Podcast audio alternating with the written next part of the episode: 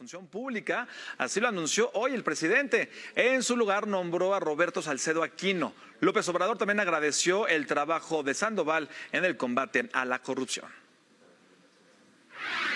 Fue muy importante su colaboración en el inicio del gobierno, sobre todo en lo que eh, se le encargó el combate a la corrupción y la aplicación de una política de austeridad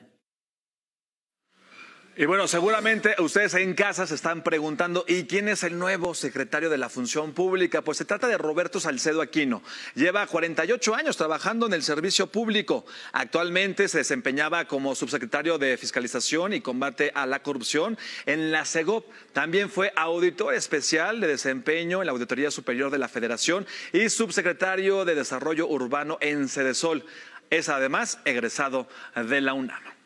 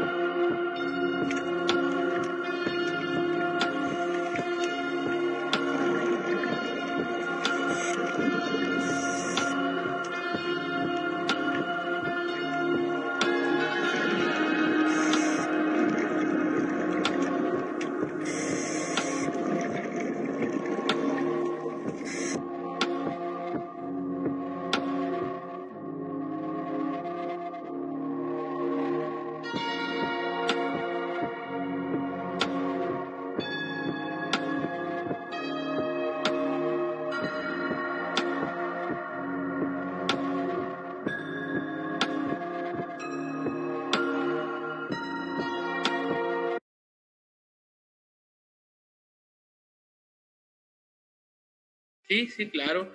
Yo confío en que las autoridades electorales van a ratificar esa expedición de constancia, ya que el municipio manifestó, esas personas, manifestó la, la intención o el voto de, que, de elegirme a mí como su representante. 322 ciudadanos de Cucurpe, Sonora, escribieron el nombre de Edgar Palomino Ayón en ese recuadro en blanco que apareció en la boleta electoral este 6 de junio. 34 votos por encima de los recibidos por el candidato del PAN a la alcaldía de ese pintoresco municipio sonorense, ubicado a unos 200 kilómetros de Hermosillo, la ciudad capital. Sí, así es. A mí se me expidió la constancia el miércoles, martes 8, 8 de, junio está expedida por, por la autoridad competente, en este caso por el Comité Municipal Electoral, eh, ratificada por el Instituto Estatal Electoral. Incluso su inesperada e inusual victoria llamó la atención de los grandes medios de comunicación nacionales. De Cucurpe, Sonora, Edgar Palomino. Lo especial es que él ganó sin estar registrado como candidato. ¿no? Pero hoy, Edgar Palomino, alcalde electo de Cucurpe, se enfrenta a la cúpula local panista que gobernó la ciudad por los últimos 15 años y que ahora se rehúsa a reconocer el resultado de la votación. Y el día viernes 11 de junio me notifican que el Partido Acción Nacional interpuso el recurso de queja ante el Tribunal Electoral. Esto es impugnando la expedición de, de esa constancia, ¿no? y ahorita estamos en espera de que el Tribunal Electoral proceda en ese asunto.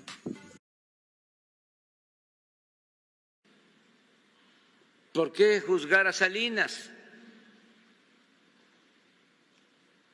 Bueno, porque entregó todos los bienes de la nación y del pueblo de México a sus allegados. Así de sencillo. ¿Por qué juzgar, entre otras cosas, a Cedillo? Porque con el FOAPROA convirtió las deudas privadas de unos cuantos en deuda pública. Y llevamos 30, 40 años pagando esa deuda.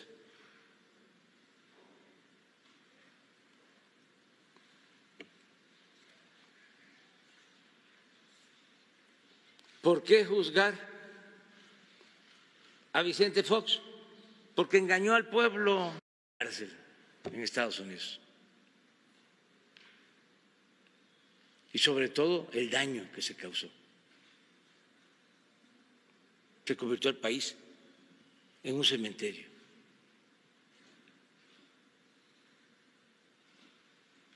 ¿Por qué?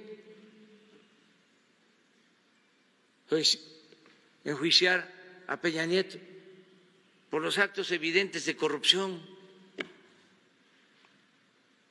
Está como testigo protegido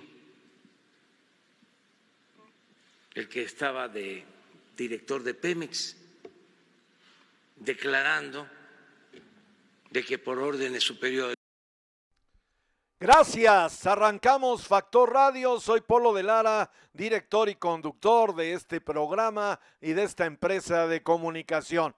Pues por lo que vemos, alguien ya no está feliz, feliz, feliz. El juicio que viene no es un juicio contra expresidentes de la República. Hay que aclararlo, ¿eh? El tema, el evento este que está promoviendo el señor presidente de la República para el 1 de agosto. Es un juicio en general.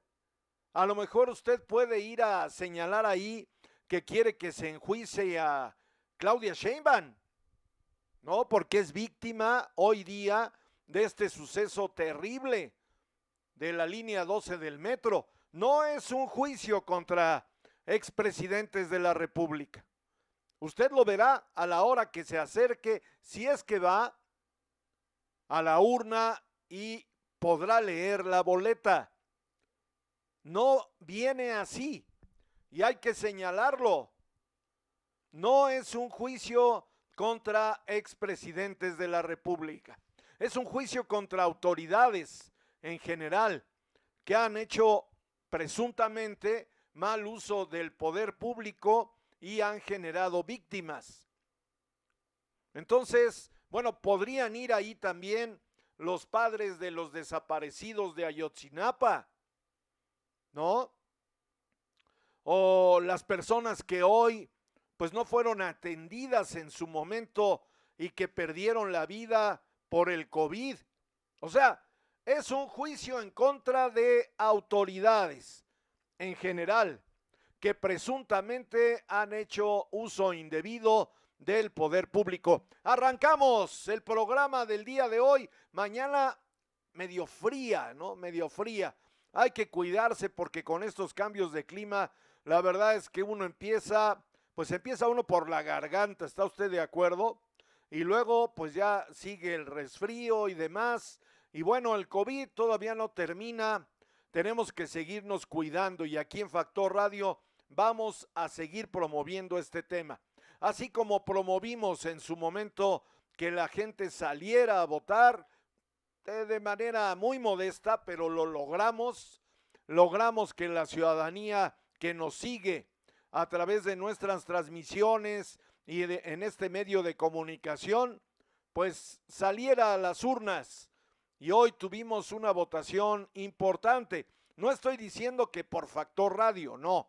Lo que estoy diciendo es que actuamos con responsabilidad y en los eventos importantes de Puebla, México y el mundo, sobre todo nuestra comunidad, con modestia, lo hacemos. Y en este caso seguimos promoviendo el tema de hay que cuidarse.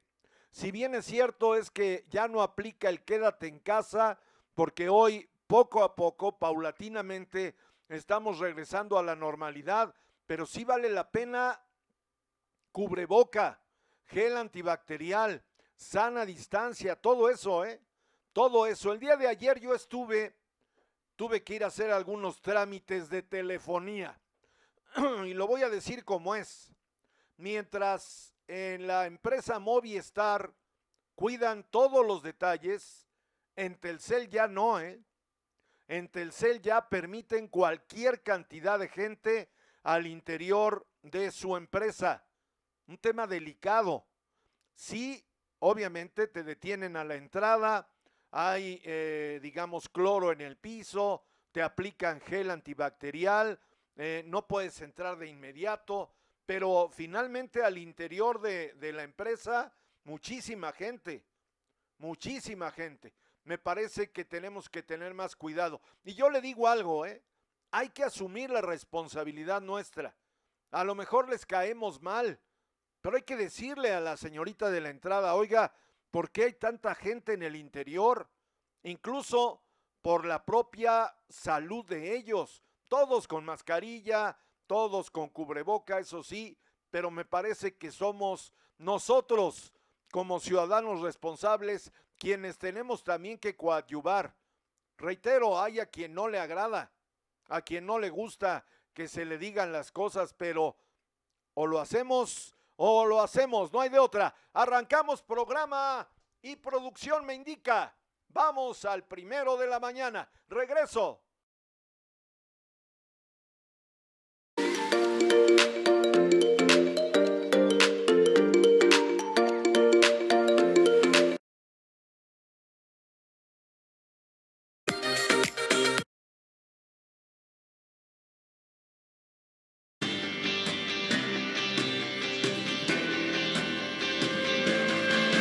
Licenciaturas sabatinas en tres años, cuatro meses. Prepárate para el ascenso que te mereces. Instituto Universitario Puebla.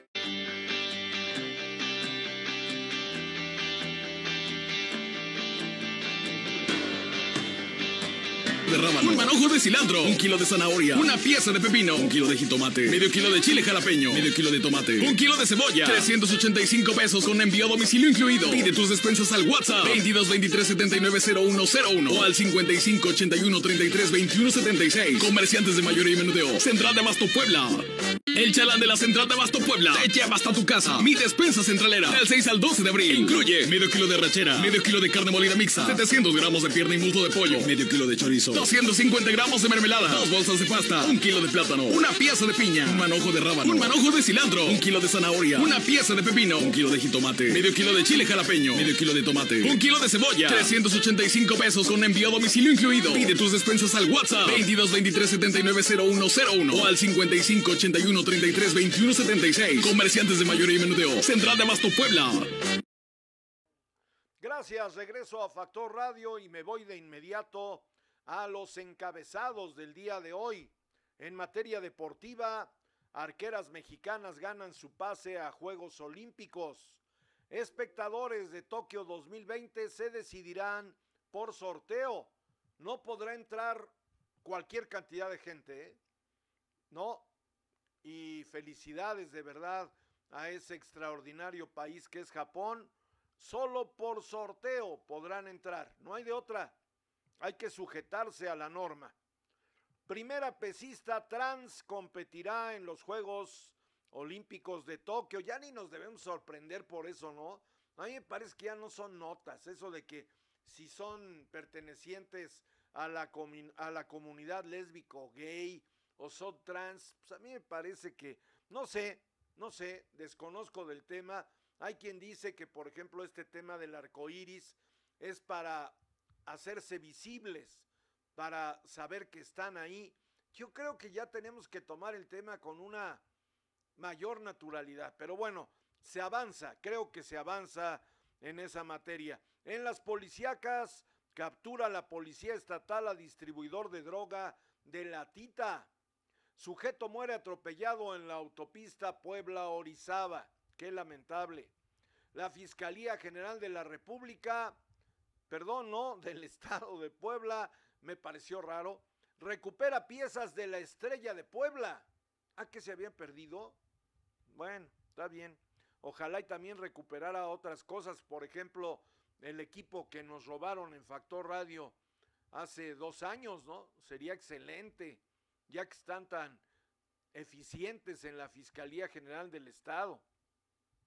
En las notas de México, con cero de calificación, no sirvió, no fue efectiva, eso dicen los analistas. Andrés Manuel López Obrador, presidente de la República, retira a Irma Heréndida Sandoval de la Secretaría de la Función Pública. No hizo nada, ¿eh? Cero. A ver, le pongo un dato, dos datos. Uno, echó para adelante un formato en donde ya quitó que las parejas de los funcionarios públicos también debían declarar su patrimonio. ¿Por qué cree? Pues le echó una ayudadita al señor Barlet con sus más de 25 casas. O sea, lo quitó, no puede ser. Entonces, ¿cuál combate a la corrupción? El hijo de Manuel Bartlett. Ahí está el tema, sigue el tema, ¿no? Y otras muchas cosas más. El otro asunto, el de los fideicomisos. A ver, el gobierno de la 4T nos ha dicho reiteradamente que se quitaron a los, fideicomisos que existían por corrupción. ¿Qué nos ha dicho la Secretaría de la Función Pública? Nada, absolutamente nada al respecto, ¿eh? O sea, cero en el combate a la corrupción, no solamente de la Secretaría de la Función Pública, del gobierno, del gobierno de la 4T. Pero bueno, ayer ya le cantaron las golondrinas a la señora de Ackerman. Ganancias de la rifa del avión en incógnita, pues lo hemos dicho aquí en Factor Radio. Luego nos señalan, ¿no? Nos critican porque decimos las cosas como son. A ver, supuestamente hay dos escuelas en el estado de Puebla, y digo supuestamente, que debieron haber recibido los beneficios de la rifa del avión. ¿Qué cree? No han llegado y las escuelas están en estado de abandono. Entonces, ¿qué pasó? con esa rifa y ahora van a otra, ¿no? No, bueno. Metro condiciona y amenaza a deudos por indemnización. No, bueno, lo que faltaba. Ahora resulta que en lugar de apoyarlos, ahora los amenazan. Esta nota a mí me salta, se lo digo con toda franqueza. Queremos construir una nueva clase media, dice el señor presidente de la República. Queremos construir una nueva clase media. A ver, ¿queremos quiénes? Porque él habla de, de un tema de, convicción, de que están convencidos de ir por una clase media que voltee sin egoísmo, saber a los más deposeídos. Ay, caray, pues si la clase media es el motor de la economía de este país, Ahora resulta que yo soy de clase media, soy malo, ¿no? Soy egoísta, soy ruin como ser humano, porque no volteo a ver a los más desposeídos. Oiga, ¿y los míos? ¿Quién va a ver por los míos? Y el otro tema que me parece polémico al, mil por ciento. Queremos construir una nueva clase media.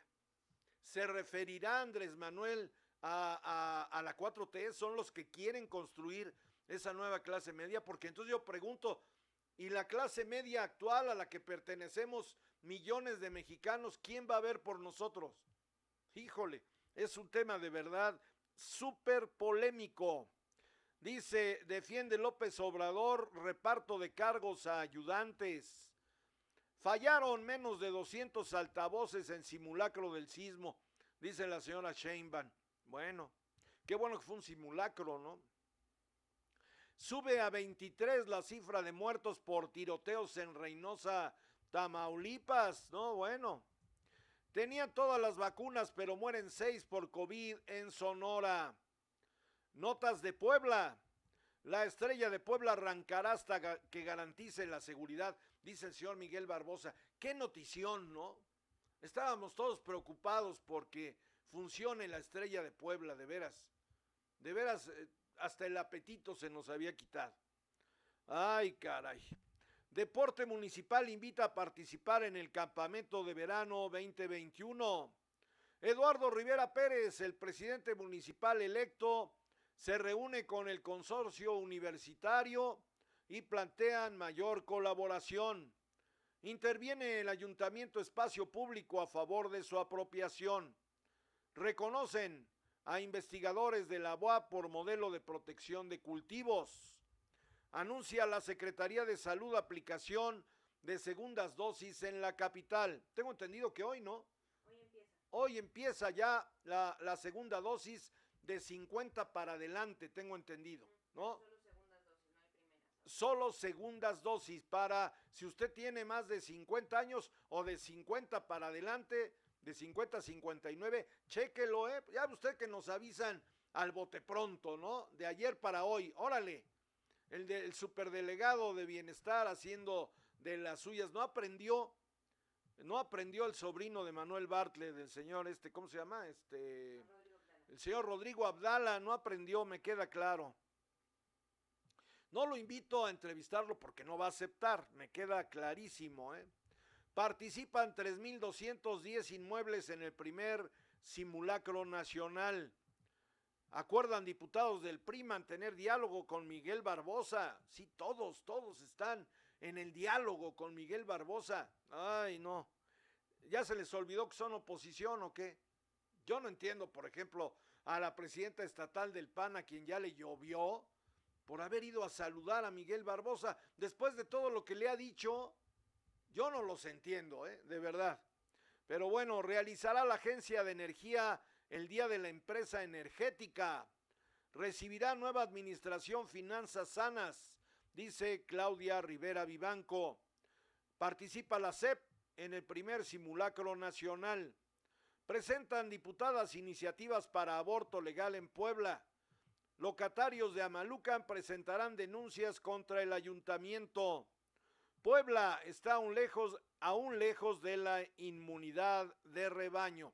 Esos son los encabezados de este día. Voy a otro corte, no le cambie. Regreso.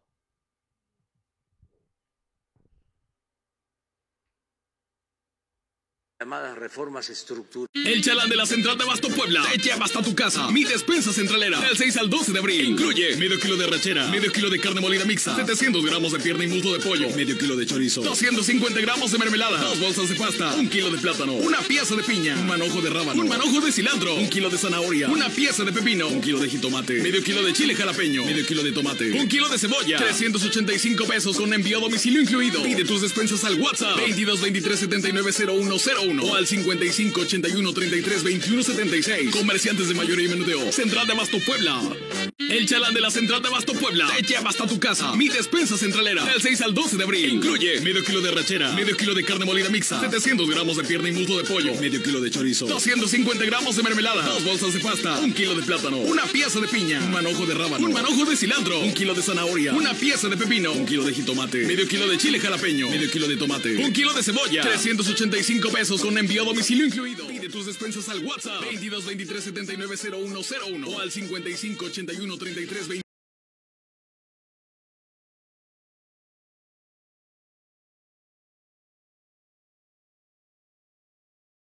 Central de Abasto Puebla.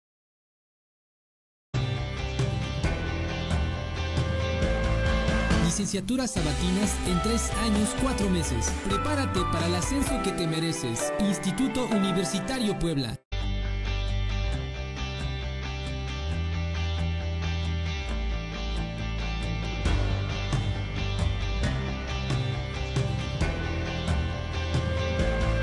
Licenciaturas sabatinas en tres años, cuatro meses. Prepárate para el ascenso que te mereces. Instituto Universitario Puebla.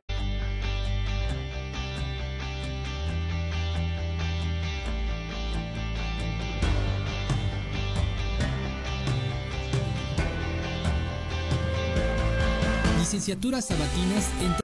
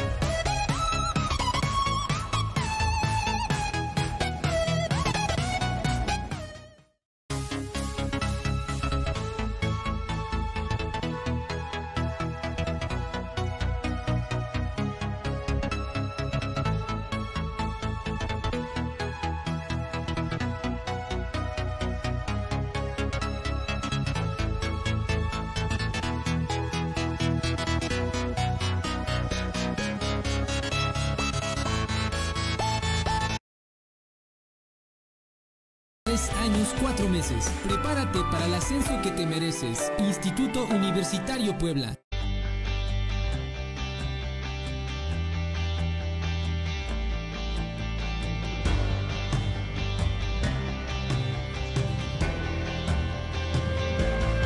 Licenciaturas sabatinas en 3 años, 4 meses. Prepárate para el ascenso que te mereces. Instituto Universitario Puebla.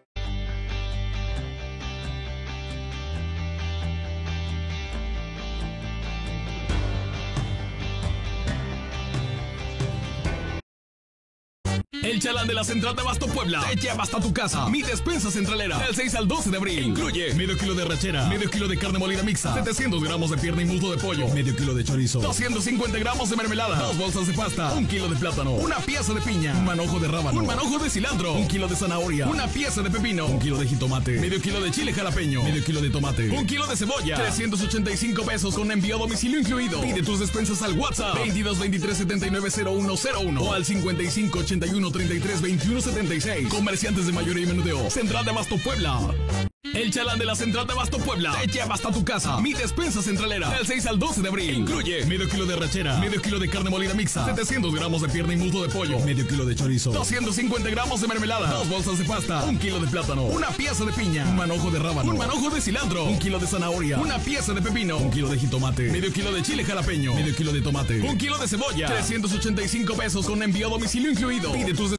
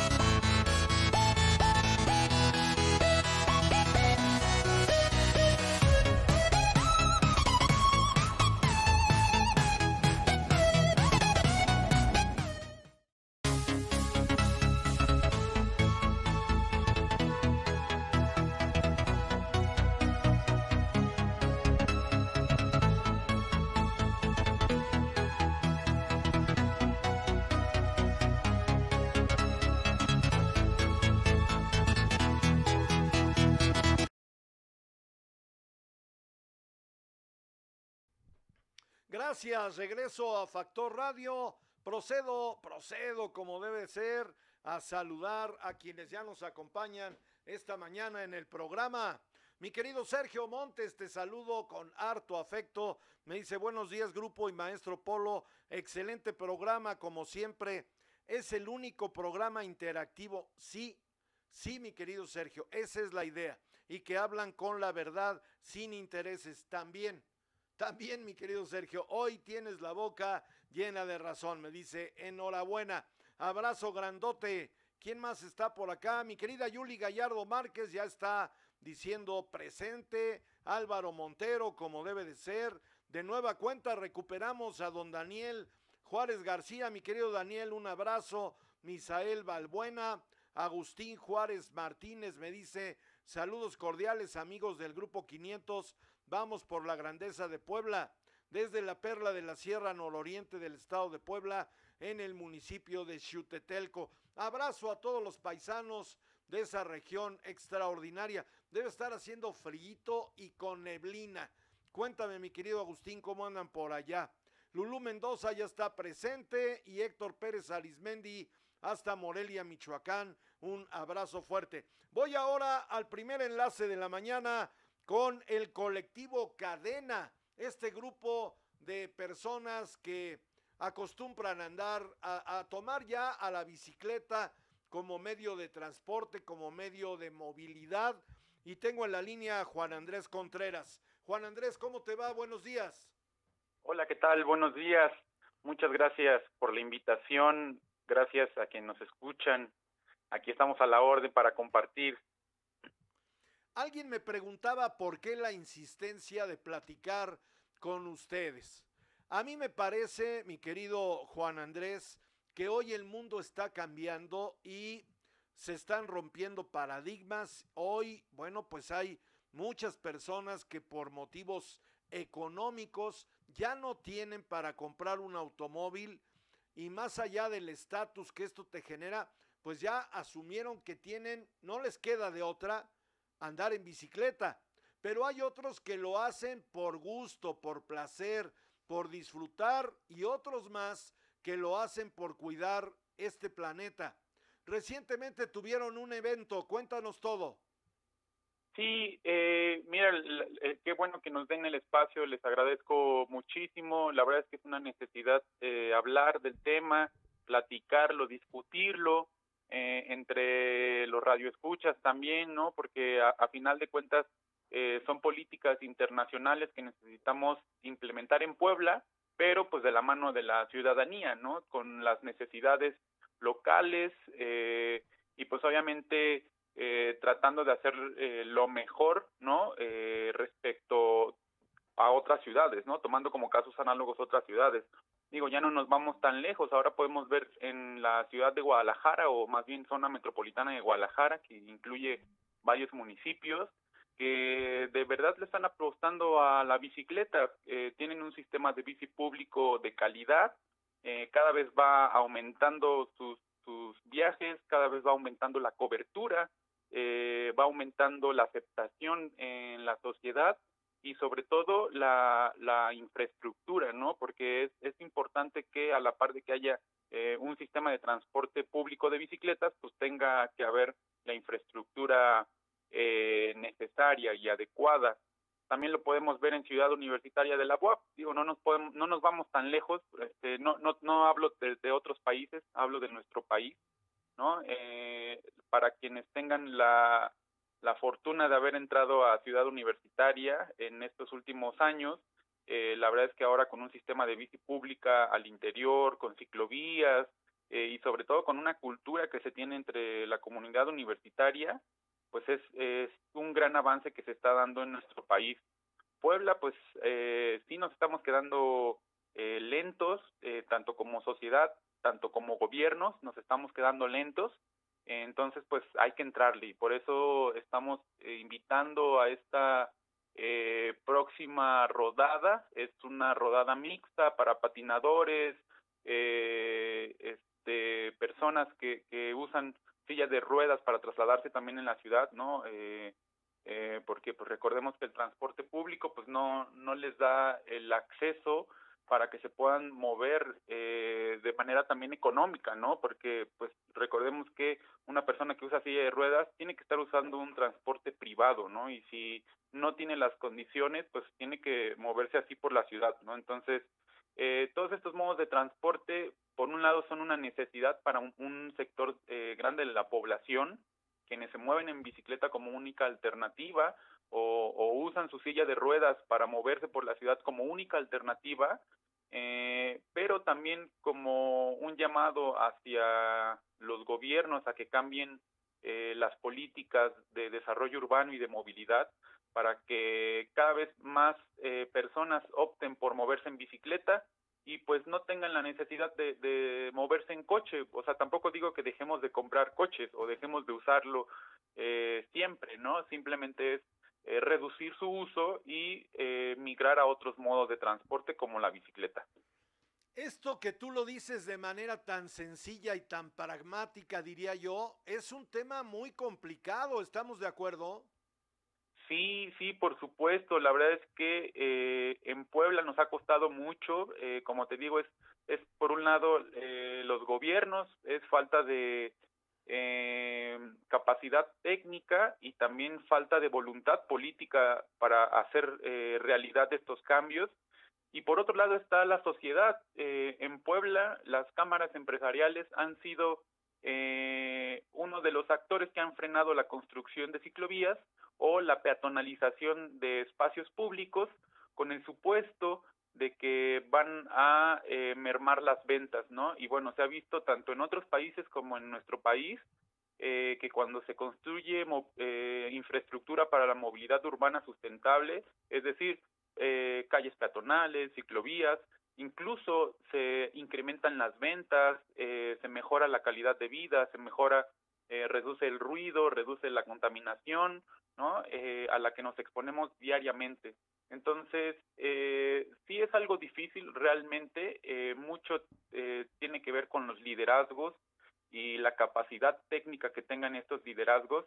Eh, ¿A qué voy? Eh, a, a, que tanto nuestros administradores públicos como líderes, en este caso empresariales, líderes de la comunidad, ¿no? Hables de vecinos, etcétera, etcétera, que sí tengan que estar bien informados eh, respecto a lo que se está haciendo, pero que también el gobierno les informe, ¿no? Entonces, esto es una cadena, o sea, tiene que ser eh, algo en, el que tenemos que ir juntos, sociedad, gobierno e incluso eh, academia, o sea, aquí en Puebla somos una ciudad universitaria, tenemos universidades eh, para aventar y este y tenemos un rezago, ¿no? Tenemos un rezago, entonces, ¿qué están haciendo los practicantes, estudiantes de todas las carreras de todas las universidades de arquitectura, de ingeniería, de urbanismo, ¿no? De diseño gráfico, de comunicación, eh, creo que son, y bueno, y todas las demás, sociología, antropología, psicología, que tengan que meter eh, mano también en el quehacer de la ciudad, en las políticas públicas de desarrollo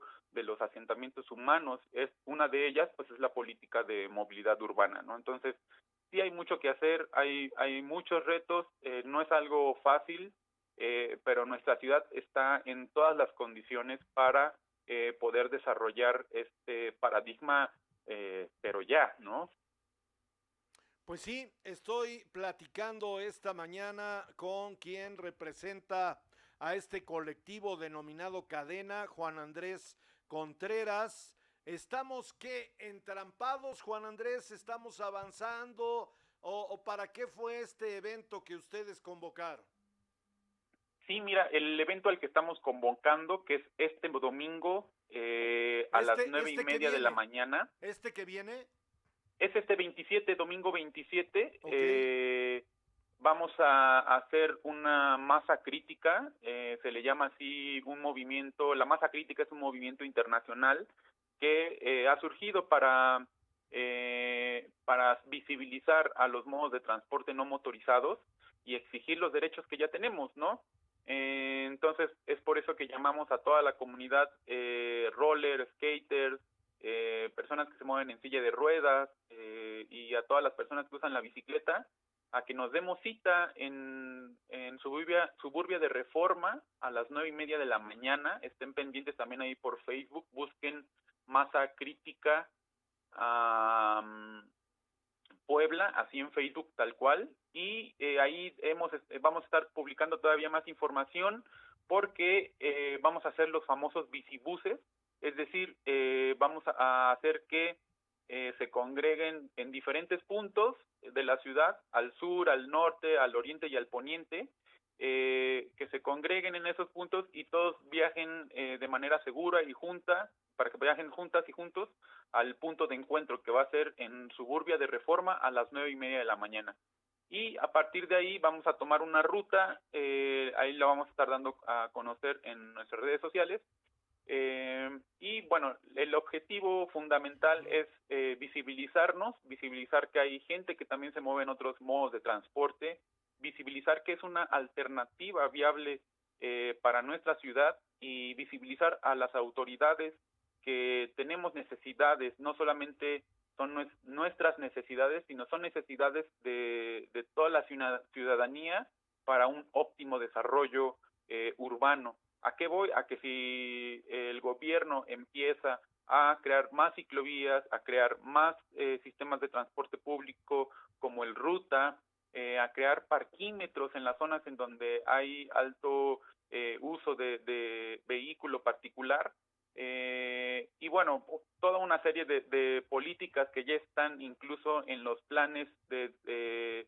en los programas de movilidad para el municipio de Puebla y en el programa de movilidad para la zona metropolitana de Puebla ya están estipuladas todas estas políticas, ¿no? Entonces solamente hace falta implementarlas. A ver, eh, eh, está bien, a mí digo, si me das permiso, esto es motivo de opinión pública y a mí me parece que todo lo que hagan está bien, pero hay un gobierno en la ciudad que ya se va, que hizo lo que hizo, ¿no? A juicio de ustedes, pero viene otro gobierno en la ciudad. Ustedes ya buscaron al presidente electo para eh, tener una reunión de trabajo con él, plantearle la situación, o cómo está ese tema. Sí, mira, eh, justamente en esta eh, rodada y, estamos haciendo un pliego petitorio para la administración pública estatal y la, para la municipal, para la sociedad civil en general y para la legislatura local y federal. Eh, principalmente a la, a la, legislatura local y federal le solicitamos que aprueben ya la ley de movilidad eh, y seguridad vial que eh, se lleva trabajando más de cinco años a nivel nacional en conjunto con más organizaciones de la sociedad civil, expertos en, en la materia de movilidad y seguridad vial. Y bueno, ya hay un gran avance. El, este año a principios se hizo una reforma constitucional eh, en donde, pues con esta reforma constitucional federal, se logra una reforma constitucional local y con ello ahora solicitamos a eh, los legisladores locales y federales que eh, aprueben ya la ley de movilidad y seguridad vial. A nuestras autoridades estatales, eh, igual ahí hacemos una eh, serie eh, de peticiones puntuales, como eh, por ejemplo conectar la ciclovía que se encuentra entre eh, Carmelitas y el periférico, no están conectadas, pasa una encima de otra, entonces es difícil eh, ahí eh, tomar unas alternativas. Este, ah, también que eh, se incremente el, el, acceso de las bicicletas al sistema ruta. Eh, el, la línea eh, 3 ya estaba planeada para que pudieras viajar con tu bicicleta al interior. Sin embargo, esto eh, necesita de meter más unidades, ¿no? pero meter más unidades significa subsidiar el transporte público y subsidiar el transporte público significa eh, dar más recursos, eh, es decir, que desde el presupuesto eh, estatal se destine mayor recurso a la Secretaría de Movilidad y Transportes para que se pueda subsidiar eh, a los concesionarios para que tengamos un mejor transporte público, ¿no? Entonces, eh, esas eh, peticiones las hacemos puntualmente y también al, a las autoridades municipales a que incrementen la red de infraestructura, a que la conecten la ya existente y a que se mejore eh, y que se le dé mantenimiento a la que ya existe. Entonces, eso es lo, eh, algunas de las peticiones que estamos solicitando. Eh, puntualmente vamos a, hacerles llegar eh, esta serie de peticiones eh, en su tiempo. Ahorita los pudimos hacer eh, a través de una rueda de prensa, los pudimos eh, socializar y con mucho gusto también se los compartimos para que se puedan este, dar a conocer. Bueno, pues ahí está el tema. Este domingo, si me refieres, por favor, es domingo, ¿verdad? Este domingo 27 de junio, 9.30 de la mañana, en Suburbia de Reforma, a toda la comunidad biker, skaters, rollers, a personas que se mueven en silla de ruedas y bueno, a toda la comunidad que quiera asistir también corriendo. Eh, es una marcha para visibilizar los derechos eh, de la comunidad que se mueve en otro modo de transporte y eh, sobre todo hacer un llamado aquí a toda la sociedad en general a reducir la violencia vial que, que todos los días estamos sufriendo. Eh, es una violencia entre peatones, automovilistas, ciclistas, automovilistas, ciclistas, transporte público, transporte público, automovilistas, todos contra todos en la calle. Y pues bueno, también ese es un llamado a que reduzcamos esos niveles de violencia, esos niveles de estrés en la calle. Y justamente la bicicleta es una opción eh, para que reduzcas esos, ese estrés eh, en la calle y a que se reduzca la velocidad eh, a la que se manejan los vehículos particulares. Recordar eh, que en la zona metropolitana de Puebla solamente el 17% de los viajes que se hacen eh, corresponden a viajes en vehículo particular y cerca del 70% de los hechos viales que surgen en la ciudad pues los causan principalmente los vehículos automotores. ¿no? Oye, ¿por qué no, por qué no digo, está bien que hagan la rodada, que, que, que levanten la voz, que convoquen a los medios, pero hay una gran cantidad de acciones que podrían hacer y que me parece, digo, si me das permiso de opinar, pues yo que tengo un vehículo automotor, pues eh, yo veo, por ejemplo, en los cruceros a, muchachos, a señoritas que están promoviendo canales de televisión, ¿por qué no hacer jornadas, utilizar los cruceros, detenerse ahí con cartulinas, con mantas, para ir generando esta cultura que se requiere? Me parece que hay mucho por hacer, ¿eh? Sí, la verdad es que hay, hay mucho por hacer, eh, aunque nosotros eh, pugnamos más en el, en el tema de la infraestructura, o sea, imaginémonos que en la ciudad, tan solo en lo que es la zona 30 de la ciudad de Puebla, que es donde diariamente están ocurriendo hechos viales eh, por vehículos que viajan a, gran velocidad, transporte público, vehículos particulares, ¿no? E imaginémonos que eh, se haga el sistema de fotomultas en esta zona 30. ¿Para qué? Para que nos conduzcamos con responsabilidad. O sea, eh, por más que haya programas y por más que pongamos gente en la calle con respeta los límites de velocidad o eh, a tal velocidad eh, tienes más probabilidad de causar un hecho mortal. O sea, por más que se hagan campañas eh, de conciencia vial, se ha visto en otras ciudades que no funciona como funcionaría la parte de restricción de la legislación y aplicación de las normas, ¿no? La zona 30 en la ciudad de Puebla abarca un buen tramo del centro histórico, ¿no? Y bueno, podemos ver el transporte público que a diario va jugando carreritas sobre la 16 de septiembre, ¿no?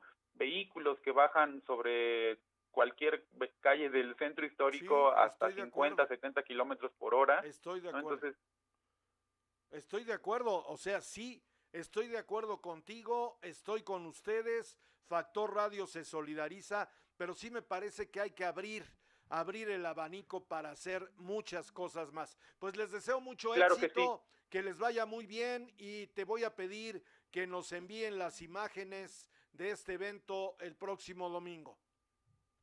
Claro que sí, Polo, muchísimas gracias. Eh, gracias por sumarse a esta, a esta política de desarrollo urbano y de movilidad que buscamos beneficiar pues a toda la ciudadanía, ¿no? No nada más a nosotros como ciclistas, sino a todos, a, conductores, a peatones, a usuarios de transporte público, a todos para que tengamos una mejor calidad de vida en nuestra ciudad. Por eso me parece de la mayor importancia que hablemos del tema, porque no solamente son los ciclistas, o sea, somos todos, el peatón, el conductor de vehículo, el chofer irresponsable del transporte público, el de la ruta que de repente ya se llevó a una viejita en, algún lugar de la ciudad. O sea, somos todos y creo que esto es todavía...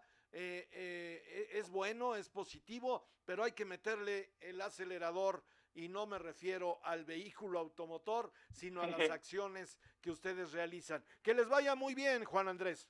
Muchas gracias, Polo. Pues los esperamos ahí también entonces el domingo 27, nueve y media de la mañana en Suburbia de Reforma. Saquen sus bicis y desempolven los patines, las patinetas. Nos vemos por allá. Muchas gracias por el espacio. Muy bien, un abrazo. Un abrazo, Polo. Hasta luego. Es Juan Andrés Contreras del colectivo Cadena. Dice, hay que desempolvar las bicicletas. No, también las piernas, ¿no? Y bajar la panza. La bicicleta es espléndida, ¿eh?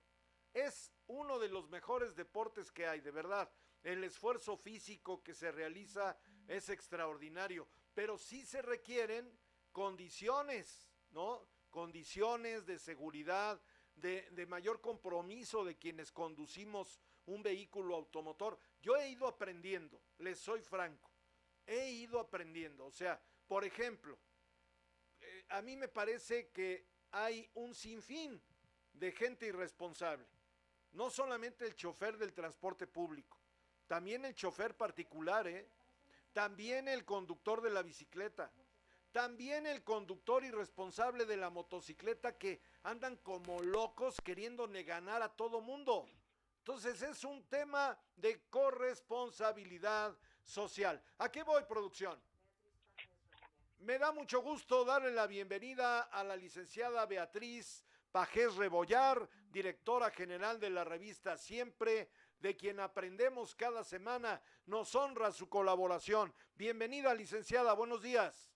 ¿Qué tal, maestro? ¿Cómo le va? Buenos días. Buen día y saludo a todo su auditorio. Bueno, pues eh, ya sabemos, el día de ayer el presidente López Obrador destituyó a la tapadera de la corrupción de la 4T y por supuesto me refiero a la ahora exsecretaria de la Función Pública, Irma Eréndira Sandoval.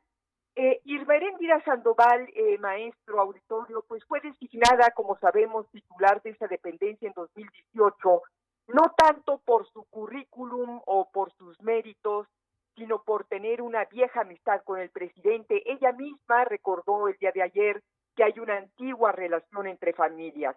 Esa intimidad es lo que influyó para que López Obrador la pusiera al frente de la dependencia más importante y más emblemática de su gabinete, por tener como función fundamental el combate a la corrupción, eje vertebral de ese gobierno. La pregunta, maestro, que hoy nos hacemos muchos es, ¿qué sucedió entre López Obrador e Irma Eréndira Sandoval? Pues la versión más repetida es que ella fue la responsable de que se acusara al entonces precandidato al gobierno de Guerrero, Salgado Macerutonio, de ser un abusador sexual para sacarlo de la competencia y que la candidatura cayera en manos de su hermano Pablo Amílcar Sandoval. Puede ser, sin embargo, creo también que debe de haber otros factores. El video que se transmitió en vivo para anunciar el cambio pues ahí se veía a López Obrador tenso y enojado, con las quijadas contraídas, nada que ver con los elogios que le dedicaba en las mañaneras a su funcionaria, a quien le decía que era una mujer íntegra, honesta, incapaz de tapar actos de corrupción. Y creo que ella, al sentirse pieza clave en el ajedrez político del presidente, comenzó a marearse, y comenzó a marearse junto con su impresentable esposo John Ackerman, quienes comenzaron a cometer una serie de errores. Eh, recordemos que él actuaba casi casi como si fuera secretario de Estado, eh, tenía aspiraciones para convertirse en rector de la Universidad Nacional Autónoma de México, aun y cuando la ley orgánica de la Casa Magna eh, exige que sea el rector un ciudadano, un mexicano por nacimiento, cosa que no es, no es Ackerman, sin embargo, constantemente Ackerman influía ahí en los cargos, en la distribución de administrativos, de cargos administrativos en la UNAM. Y yo creo que también había razones, eh, maestro, eh, de, de todo este cambio, porque ella comenzó a sentirse insustituible, impedía que avanzaran las acusaciones de enriquecimiento contra los funcionarios de la 4T, caso Manuel Bartlett, director de la CFE, quien como recordamos pues fue acusado de ocultar algo así como 23 residencias y tres empresas. Lo mismo sucedió con el hijo de Bartlett, que hizo negocios con los ventiladores ahora con la pandemia. Eh, Norma Berendira hizo caso omiso sobre los señalamientos de nepotismo y conflicto de interés del director de Pemex, Octavio Serrano, cuya esposa tiene una empresa que recibe contratos de la estatal. Y bueno, y la entonces secretaria de la Función Pública jamás pataleó por la cantidad de contratos de adjudicación directa que ha venido haciendo el gobierno. Una de las prácticas que más han dado pie a la corrupción. Se calcula que solamente en el año 2020 se asignaron contratos de este tipo por 189.5 millones de pesos sin ningún tipo de transparencia. Y bueno, pues eh, creo, eh, maestro, que Irma tiene por el otro lado información clave que puede permitirle mantenerse en la absoluta impunidad junto con su marido porque pues ella tiene toda la información para demostrar qué tan corrupto ha sido la 4T. Este es un pasaporte, un pasaporte que podría llegarle a servir para chantajear incluso al mismo presidente si la obstaculizan o si pretenden perseguirla cuando ya muchos eh, representantes de la oposición exige que se le investigue y las razones que tuvo para exonerar a muchos funcionarios que son evidentemente responsables de eh, excesos y de desvío de recursos públicos. Así es que bueno, yo creo que esta historia, maestro, todavía no está concluida. Van a seguir cosas, por supuesto, sabemos que vienen otros cambios en el gabinete, pero creo que las primeras fichas de López Obrador han empezado a caer, maestro. No sé qué opine usted. No, absolutamente de acuerdo, licenciada Beatriz Pajés Rebollar, directora general de la revista Siempre y colaboradora de lujo de nuestro programa. La verdad es que así abrimos el programa el día de hoy. O sea, los analistas, incluida usted por supuesto, hoy en el ámbito no solamente del círculo rojo, sino en el ámbito de la opinión pública calificada, le aplican cero de calificación a la exsecretaria de la Función Pública.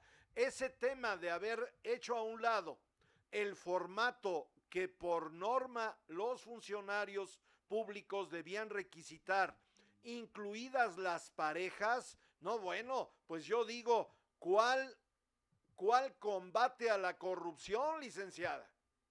Efectivamente, efectivamente, maestro. Bueno, recordemos que, por ejemplo, uno de los excesos del famoso John Ackerman, se acuerda, entró en conflicto con su compañera en un programa que se transmite en Canal 11, eh, eh, Berman, y bueno, pues eh, naturalmente hablaba de Sabina Berman, y entonces, bueno, eh, evidentemente se trataba de una pareja que hacía uso y abuso del poder de muchas maneras y efectivamente lo más escandaloso en el caso de ella es que actuó más que como una funcionaria eh, dedicada a combatir la corrupción en una cómplice de todas las eh, eh, los casos de irregularidades que se han venido acumulando a lo largo de estos dos años medio en un gabinete supuestamente probo y como ningún otro honesto. Sin embargo, nos encontramos pues que ahí abundan los millonarios y no precisamente los verdaderos servidores públicos. Y de nueva cuenta, licenciada Beatriz Pajés, de nueva cuenta viene el tema que se coloca sobre la mesa como algo fundamental. A ver, se nos prometió se nos ofertó que la 4T iba a ser diferente, no robar, no mentir, bla, bla, bla. El asunto es que no hay nada y yo diría, si usted me da permiso, que este es un retroceso en la administración pública y que le pega en el rostro a los mexicanos, porque pues no todos tenemos más de 25 casas como el señor Bartlett, ¿no? Claro, claro, efectivamente, maestro, ellos prometieron ser diferentes, pero son peores. Y son peores porque aquí hay un factor que se llama hipocresía y porque se está traicionando precisamente una de las promesas más importantes de la campaña, no solamente anterior a cuando era candidato a la presidencia en este caso, sino de toda la vida. López Obrador lleva más de 20 años hablando de que él es un ejemplo eh, moral del combate a la corrupción y ahora que lo vemos en el poder, vemos esta especie de impunidad, de complicidad y de solapamiento con casos muy evidentes de funcionarios muy cercanos a él que se están enriqueciendo a costa del erario público. Así es que eh, lo que estamos viendo en el caso de la destitución de Norma Heréndira Sandoval, que evidentemente por distintas razones ya no le sirve al presidente, pero esto representa también uno de los principales fracasos de su administración y de esa bandera emblemática que es el combate a la corrupción. A eso iba yo, licenciada. La verdad es que esa fue la bandera que, bueno, cautivó a 31 millones de mexicanos y otros más que a lo mejor no votaron, ya estoy especulando, pero que le dieron el beneficio de la duda. Ese estandarte hoy se cae de manera estrepitosa. Es una falacia. Es correcto. Y además quien llega, eh, Roberto Salcedo, bueno, pues ha sido un funcionario con una muy larga y vieja trayectoria dentro del servicio público, pero yo dudo mucho que vaya a actuar de manera distinta a lo que le vaya a ordenar el presidente. Eh, su permanencia larga dentro de esta dentro de la administración en el caso de Salcedo ha sido precisamente porque se ha caracterizado por él ser un funcionario generalmente dócil y que dudo mucho que le vaya a, actuar de manera distinta a lo que le pueda ordenar el Ejecutivo Federal. Que además es un funcionario que viene ya de administraciones que hoy supuestamente, digo supuestamente, porque no será así, pues van a ser enjuiciadas el 1 de agosto. Es un funcionario que no es de la 4T, ya venía prestando sus servicios con Calderón, con Peña Nieto, y ahora resulta que entramos en una contradicción que me parece que quienes hacemos hoy comunicación, licenciada, tenemos que decirlo a voz en cuello. A ver, lo del 1 de agosto no es un juicio a expresidentes de la República presuntamente corruptos. La boleta que llegará a las urnas en ningún momento habla de expresidentes, pero el tema aquí, licenciada Beatriz Pajés, es que hay una contradicción pues absoluta, total. A ver, o vamos contra la corrupción de manera tal que hasta los vamos a enjuiciar, o le decimos simplemente adiós a la exsecretaria de la Función Pública sin que la ley se aplique. Es correcto lo que usted dice respecto a esta consulta que se va a llevar a cabo el primero de agosto, porque lo que vamos a ver una vez más es que López Obrador persigue la corrupción únicamente con retórica, únicamente con discursos, pero no con hechos. Él sabe perfectamente que la consulta popular del domingo primero de agosto no va a servir más que para hacer propaganda a su gobierno y para satisfacer a su engañado mercado electoral. Y efectivamente, como usted bien dice, maestro, es una pregunta amañada, absolutamente ambigua, que en ningún momento habla de que se pretende llevar a juicio a cinco expresidentes. Pero además, bueno, la gran pregunta que se hacen los expertos es que hay instrumentos vía jurídica para en caso de que se tengan eh, denuncias muy concretas en contra de estos cinco exmandatarios, pues se presenten ante la Fiscalía y se opere de acuerdo a lo que marca la ley. No hace falta una consulta para pedir permiso al, al, pueblo, como él dice, para enjuiciarlos. ¿Para qué pide permiso? Él debe de tener eh, supuestamente ya expedientes de cada uno de ellos. Bueno, pues que lo presente ante la fiscalía. Porque además esta consulta, como sabemos, maestro, va a ser cara. Eh, acaban de de, decir algunos consejeros que va a costar alrededor de 528 millones de pesos, tendría que haber costado más de un millón eh, de mil millones de pesos, pero debido a que no les autorizó Hacienda los suficientes presupuestos, entonces van a tener que poner una que otra casilla, lo cual nos dice nuevamente, maestro, que esto es simple y sencillamente un espectáculo, ¿no? que pretende simple y sencillamente legitimar eh, a López Obrador en su supuesto combate a la corrupción. Pues vamos a estar muy pendientes de este asunto, licenciada Pajés Rebollar, porque hay un elemento ahí que hay que considerar, ¿eh? Se les puede revertir. Claro, por supuesto.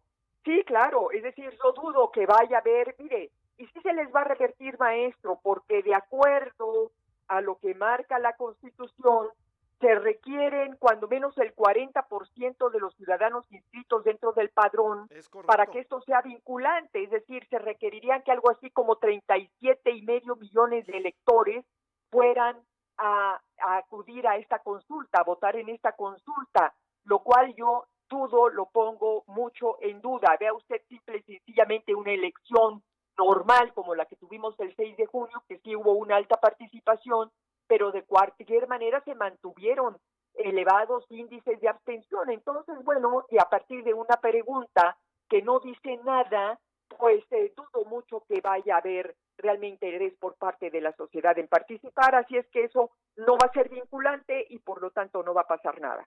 Importante como siempre, como cada semana, escucharla en nuestros micrófonos. Desde Puebla, un fuerte abrazo. Igualmente, maestro, hasta pronto. Gracias es la directora general de la revista Siempre. Un lujo para Factor Radio que sea nuestra colaboradora. Igual que todos, todos, todas y todos los colaboradores de Factor Radio. Voy a saludar a quienes ya nos acompañan esta mañana en el programa.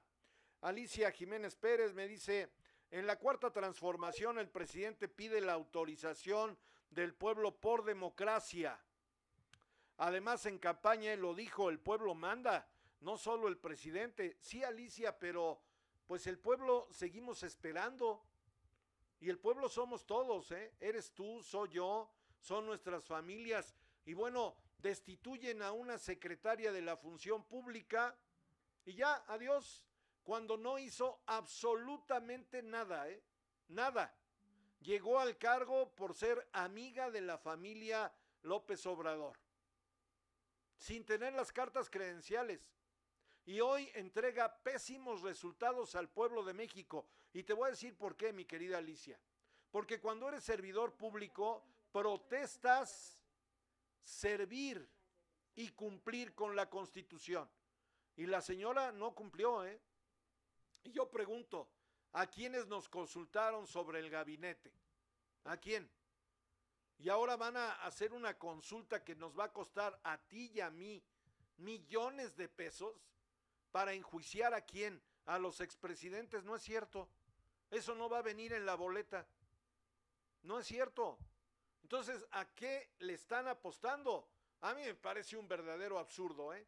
¿Por qué no se destinan esos 500 millones de pesos en lugar de este show mal montado a comprar más vacunas. ¿Ya te enteraste, Alicia, que hoy el gobierno de la 4T va a regalar vacunas a pueblos de Centroamérica, a países de Centroamérica? Es absurdo cuando no llevamos ni siquiera la mitad de la población vacunada en nuestro país. Y yo te pregunto, mi querida Alicia, ¿a quién nos consultó el señor presidente? ¿Te consultó a ti?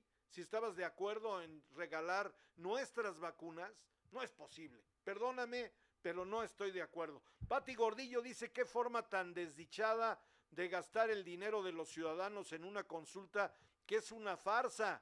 Pues todos sabemos que la corrupción que tanto enarboló nuestro presidente Andrés Manuel López Obrador combatir nunca lo ha hecho, pues sigue y hasta peor. Hoy hay más cinismo porque les vale, nos enteramos de cómo están llenando sus bolsillos de dinero. Pues ahí están los comentarios. Esa es la idea de este programa, armar la remambaramba. ¿A qué voy? ¿Dónde andabas, mi querido Jaime Obregón? Te estamos buscando hasta en Washington, D.C. Pues no sé, mi querido maestro Polo de Lara, un abrazo a ti y a todo nuestro gran auditorio. No sé, estoy, estoy platicando aquí con un buen amigo y bueno, eh, yo creo que mi teléfono trae serios, serios este, problemas técnicos. Yo creo que tiene, tiene la misma edad que nosotros, entonces pues ah, ya, ya, ya da guerra en algunos aspectos. Pero bueno, ya está, ya estamos al aire, mi querido Polo. Jaime, hay muchos temas de qué hablar, ¿eh? Muchos temas. No, no, está esto, está esto genial, genial, mi querido Polo. Mira, nada más de entrada, nada más de entrada te digo. Hay un reportaje por parte de Univisión que está hablando acerca de la vacuna Cancino, que es la que se le puso a todo el sector educativo en el, en el, en el país. Y bueno, pues tú sabías que esa vacuna finalmente es envasada en México y que se tuvo que hacer un contrato a través de una empresa suiza. En, Guadalajara, ¿no? ¿Eh? En Guadalajara. En Guadalajara, pero bueno, la, la empresa suiza que, que es la intermediaria este, se constituyó formalmente dos días después de que le dieron el contrato. Y la firma internacional se hizo en un país asiático que no fue China precisamente. Entonces China no se hace responsable por un mal efecto que pueda tener la vacuna, la vacuna Cancino. Entonces es todo un tema. Ayer, ayer apareció algo en Univisión, le estoy dando el seguimiento, le estoy buscando toda la, todo el, concepto para cuando lo tenga yo bien, bien, bien amarrado con toda la información, mi querido Polo, te hablo de inmediato y entramos al aire con ese tema, ¿no? Sí, claro, como debe de ser, como Muy se hace en. Factor Radio, aquí no, no nos aventamos voladas de hablar de cosas eh, inventadas o supuestos. Todos nuestros colaboradores, incluido tú, licenciado Jaime Obregón, a quien le valoro su colaboración cada semana, nos dan información cabalmente soportada, ¿eh? Es correcto, es correcto. Y bueno, la otra, mi querido Polo, ya reapareció López Gatel, eh, hablando, hablando acerca del repunte que está teniendo el COVID en el país. Y bueno, ya mencionaron al estado de Puebla, traemos un 9% de incremento en casos de COVID en el, en el estado de Puebla. Entonces, ahí viene, ahí viene, ahí viene lo que veníamos platicando, ¿no? Eh, nos hemos descuidado, no este, no estamos siguiendo la sana distancia, seguimos saliendo. Eso sí, antros abiertos, restaurantes abiertos, todo mundo, ¿no? Ya vacunaron a todo el sector educativo, ajá, y los chamacos, ¿qué? O sea, todas las medidas, todos los no sabes, no tienes idea, mi querido Polo, los sistemas que están metiendo en las universidades, los protocolos que tenemos que seguir los maestros, los protocolos que tienen que seguir los administrativos, bueno, hasta el, la señora, el señor y la señora de la limpieza tienen que seguir unos protocolos brutales, pero no los alumnos. Y entonces el alumno en el día va a la universidad, va al colegio, va a la preparatoria, en la noche se va a estudiar, a hacer su perfeccionamiento en antrología, se va al antro, y bueno, tú sabes que ya en el antro y con dos alcoholes encima, se te olvida toda la, la, la, la sana distancia, te empiezas a abrazar, te empiezas a besuquear y va a haber consecuencias graves y tremendas, mi querido Polo. Bueno, ya, ya, este, ya estamos viendo en la Ciudad de México. A ver, Jaime, a ver, me estás diciendo que esta es la realidad de las instituciones de educación privada, o sea, se aplica protocolo al personal administrativo y docente, pero a los jóvenes no. Es correcto. No puede ser. Pues sí, pues es lo que está mal. ¿Me, me explico? Y entonces, y entonces Bueno, dicen, pero ahí también ah, bueno, una- el niño va a tener que llegar con una responsiva. Oye, hay una responsabilidad por parte también de los empresarios metidos al tema educativo. O sea, si yo soy dueño de una universidad, pues yo soy el principal preocupado y ocupado por atender a mis alumnos, ¿no? Pues sí, pero es, es a lo que me refiero. O sea, todo el protocolo oficial va sobre las universidades. Por ejemplo, yo como maestro, mi querido Polo universitario, tengo que hacer un curso del Instituto Mexicano del Seguro Social por 10 horas y me tengo que certificar por, por esas 10 horas de curso para poder inscribirme y seguir dando cursos universitarios en, en, en, agosto que se, se, se reinicia la, la, la actividad académica. Está muy bien, me parece perfecto, ¿ok? Tuve que estar vacunado, etcétera, etcétera, ¿vale? Los alumnos no, o sea, los alumnos simplemente van a entrar y salir, se les va a poner gel, se les va a poner cubrebocas, pero bueno, dentro de la universidad está correcto, pero en la tarde, noche, el alumno, la, la, la alumna, los muchachos, se van a ir de antro, mi querido Polo, se van a ir al... ¿Me explico? y entonces pues las consecuencias van a ser funestas. Ayer en la noche ya empezaron a publicar la que ya te puedes inscribir en la vacunación de 30 30 39, ¿no? Eso es muy bueno. Pero los chavos de 18 en adelante todavía le cuelga, ¿no? Y estamos viendo el repunte del COVID, la famosa tercera ola que ya ya tiene que llegar, pues en todo el mundo ha llegado esa tercera ola.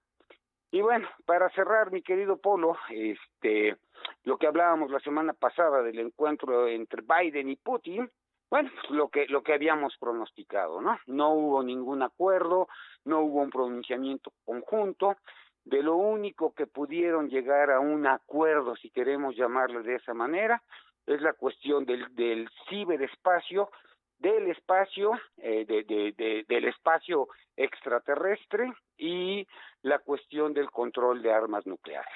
Es en lo único que pudieron estar de acuerdo los tres, los dos grandes líderes del, del mundo. Y bueno, este, esperemos, esperemos que sus equipos se pongan a, a, trabajar y lleguen a un acuerdo conjunto en próximas semanas y puedan llegar a, a, un, a un entendimiento entre ambas potencias. En lo personal, como te comenté la semana pasada, Biden y Putin son enemigos irreconciliables ideológicamente hablando y, y bueno, los enfrentamientos que han tenido entre, entre ellos.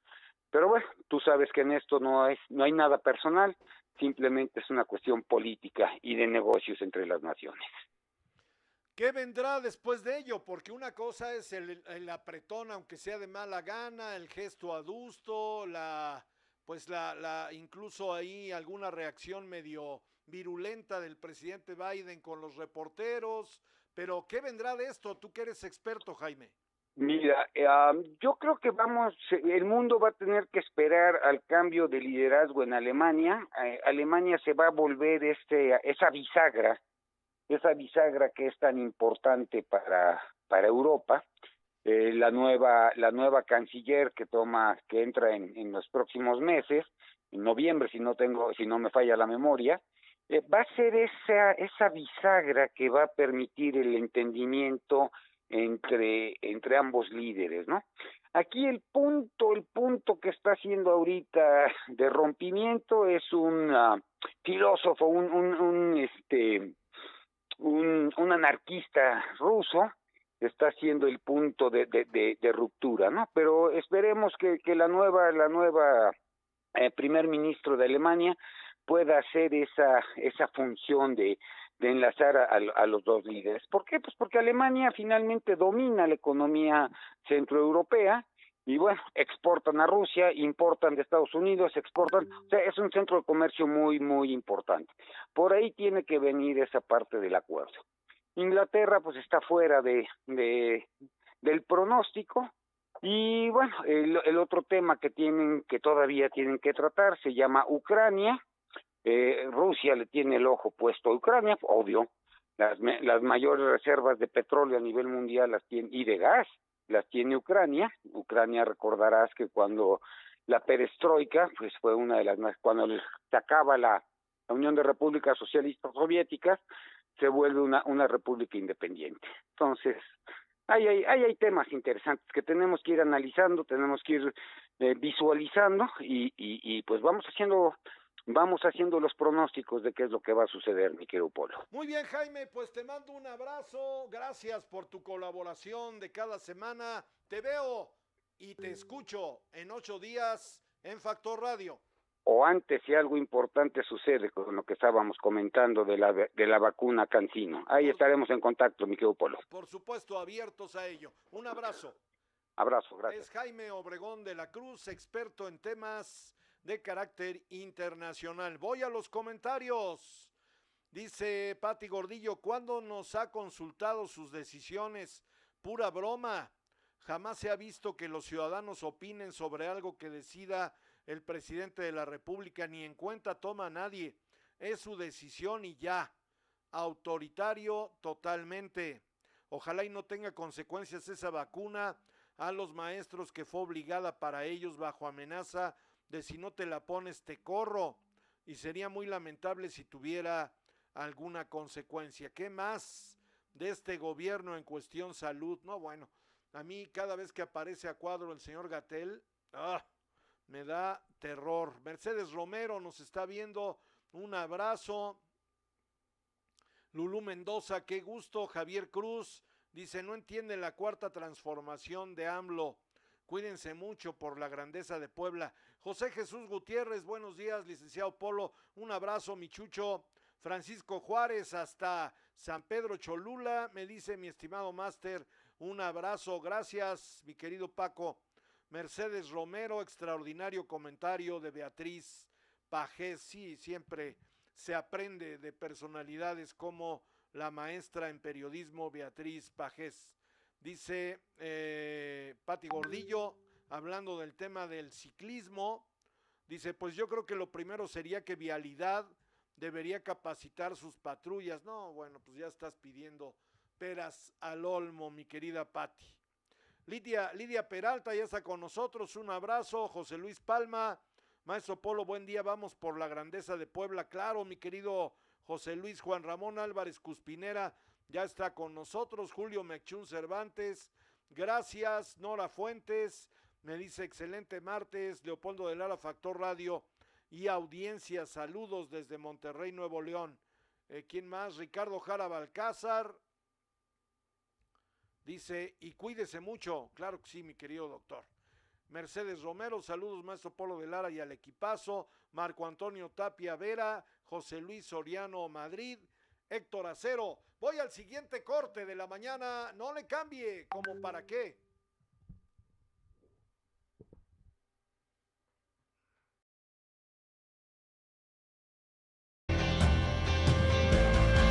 Licenciaturas sabatinas en tres años, cuatro meses. Prepárate para el ascenso que te mereces. Instituto Universitario Puebla.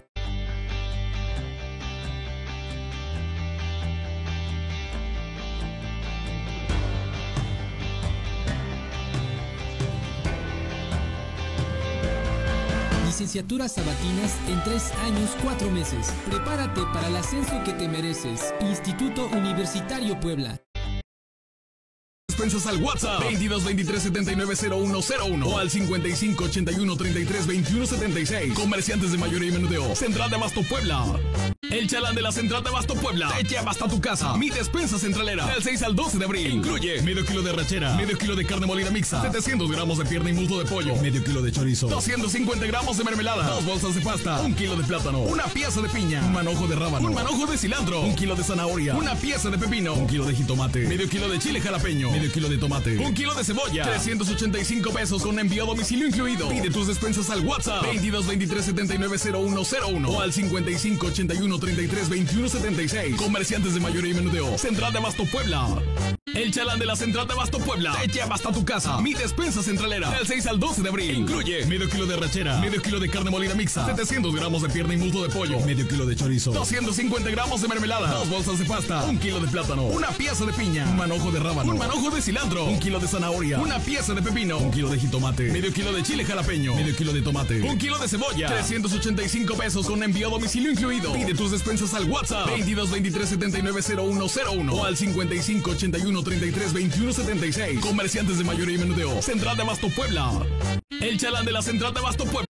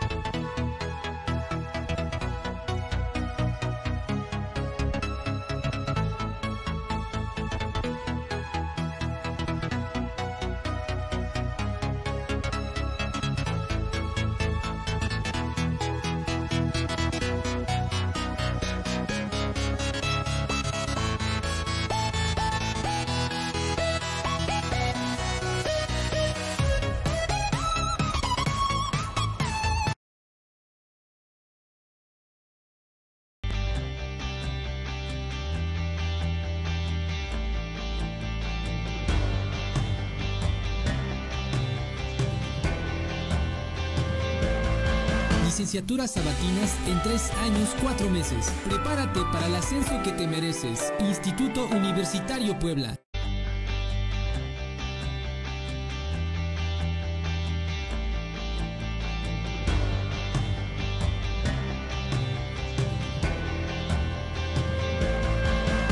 La llevas a tu casa. Mi despensa centralera. Del 6 al 12 de abril. Incluye medio kilo de rachera, medio kilo de carne molida mixta, 700 gramos de pierna y muslo de pollo, medio kilo de chorizo, 250 gramos de mermelada, dos bolsas de pasta, un kilo de plátano, una pieza de piña, un manojo de rábano, un manojo de cilantro, un kilo de zanahoria, una pieza de pepino, un kilo de jitomate, medio kilo de chile jalapeño, medio kilo de tomate, un kilo de cebolla, 385 pesos con envío a domicilio incluido. Pide tus despensas al WhatsApp 22 23 79 0101 o al 55 81 33 21 70.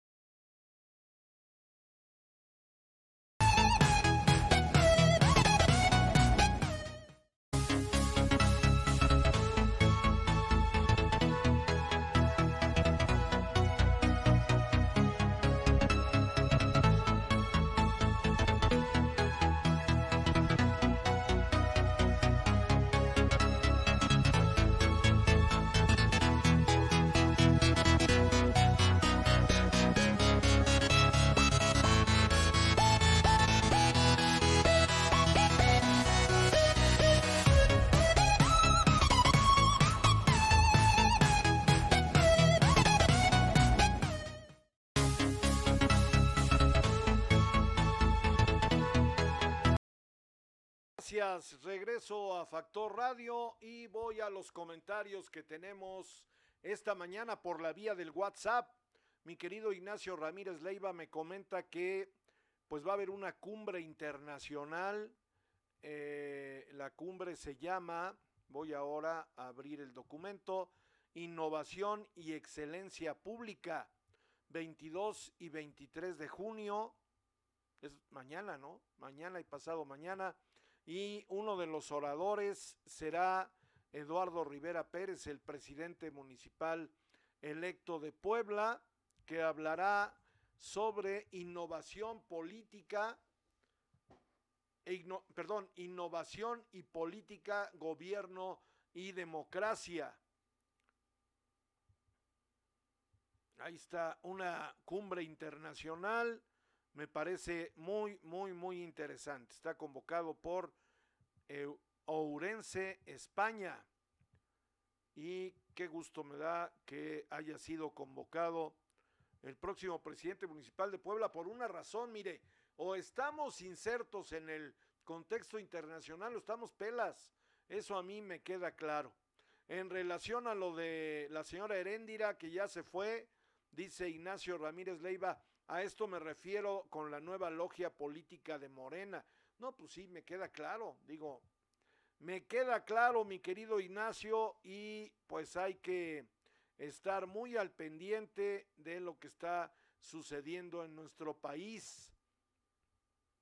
De última hora me está llegando una información, por favor, pero bueno, respeto porque si no me voy a echar encima críticas. De última hora, la Secretaría de Seguridad Pública reporta que ya no está el perro en el socavón de Zacatepec. Posiblemente se salió solo. No, bueno, está bien. De última hora es la, noticia más importante en este momento. Norma Mancilla está con nosotros, nos saluda. Igualmente, mi querida Norma, gracias por acompañarnos. Carmen Delgado de la colonia la Lagulena dice, donde estés, Dios te guíe y a donde vayas.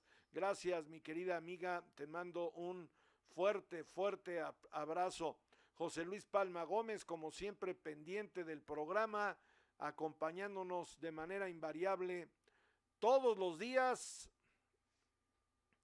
¿Quién más anda por acá? Ahora le comento. Emilio Gutiérrez, hasta Durango, le mando, hasta La Laguna, le mando un fuerte abrazo Gracias amigo por estar pendiente del programa.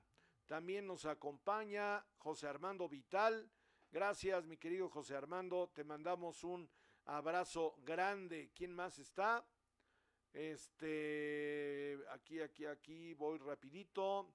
Este, José Luis Candanedo, con quien estaré ya todos los miércoles a la 1.30 de la tarde para establecer algún tema importante. Nos ha invitado como colaboradores y la verdad es que con mucho, con mucho gusto. Ah, mire, estoy detectando aquí lo que me comentaba la licenciada Saraí Muñoz, la declaración del señor John Ackerman. ¿Sabe usted quién es John Ackerman? Pues nada más y nada menos que la pareja sentimental de la señora exsecretaria de la función pública. Y bueno, pues eh, sube un artículo en la jornada que dice Morena, recuperar la legalidad. Y aquí comenta alguien identificado con Morena, dice es preocupante el tema. Si no se actúa de forma inmediata de acuerdo a la normatividad interna y conforme a derecho, el partido tendrá graves problemas. Pues sí, ese es el, el tema. Tomás Centeno Bonsalmo ya está con nosotros. Un abrazo, mi querido Tomás, gracias. Ignacio Ramírez, buenos días. Polo y a todo el equipo. Gracias a todos, ya nos vamos. Le valoro mucho que me haya acompañado esta mañana. A nombre de mi equipo, lo veo mañana. Le agradezco mucho y lo veo mañana. Esa es la invitación de manera puntual a la misma hora. Spotify, si usted quiere bajar algún podcast con lo que hoy comentamos aquí en el programa. Y todo el día en la página, las páginas que tenemos, una en Factor Radio, en, en Facebook y la otra www.espiralcomunicaciones.com. Gracias, cuídese. Adiós.